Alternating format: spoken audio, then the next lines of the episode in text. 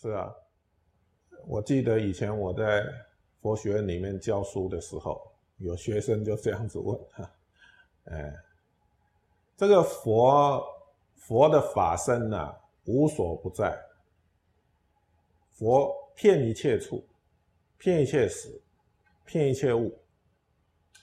哦，佛的法身呈现万法，对不对？嗯。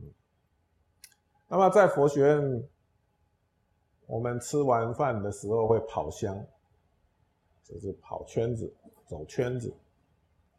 哦，呃，运动一下，跑香。吃完饭不要一下子就坐下来，哦，或者去休息了，啊，稍微跑香运动一下，哎，也是一种禅禅修。哦，跑香，那跑香呢？哦，这个要结束就会敲三锤的引磬声或者是钟声，嗯，地钟的声音，哦，让他知道要停下来，哦，第一锤敲下去就是停下来站着，哦，感觉自己的身心放松，我们的呼吸，身体所处的状态。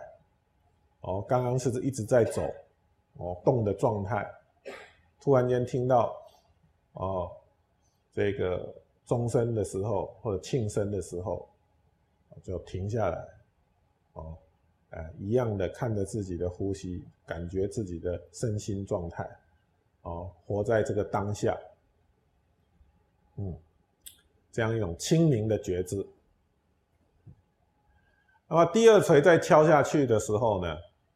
就是转脸向大殿，看大殿是在哪个方向，你就转向那个方向。哦，哎，如果大殿在你的右手边，你就是向右边转；在左手边就向左边转。哦，哎，那么第三锤敲下去呢，就是疑问讯，啊，问讯，那么就可以离开了。那么这个学生呢，就问了一个问题，就是刚刚讲的，这个法身无所不在啊，诸佛遍一切处啊，为什么我们跑香的时候要转脸向大殿呢？啊，为什么？佛遍一切处，为什么要转脸向大殿？难道只有大殿有佛吗？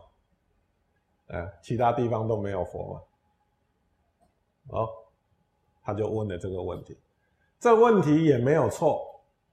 按照这个思维的逻辑，就是我偏一切处，哦，那么再转身再问讯，这是多此一举啊，哦，多此一举。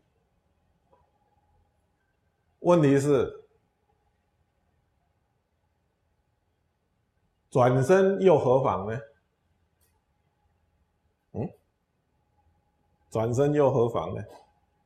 转与不转，转身又何妨呢？好，所以各位要知道，我现在要讲的是说，我们学习佛法之后，也可能落入另外一个层次的法执，让我们的心又产生另外一种执着，又被框住了，又被绑住了。哦，本来跟我们讲法身遍一切处，这是要解放我们的执着。结果呢，他听到这个话，他又执着法身偏一切处，所以变得他不能转身了。他本来转身没有问题，他本来转身没有问题。哦，那么听到这个教法之后呢，他变成转身变得有问题了。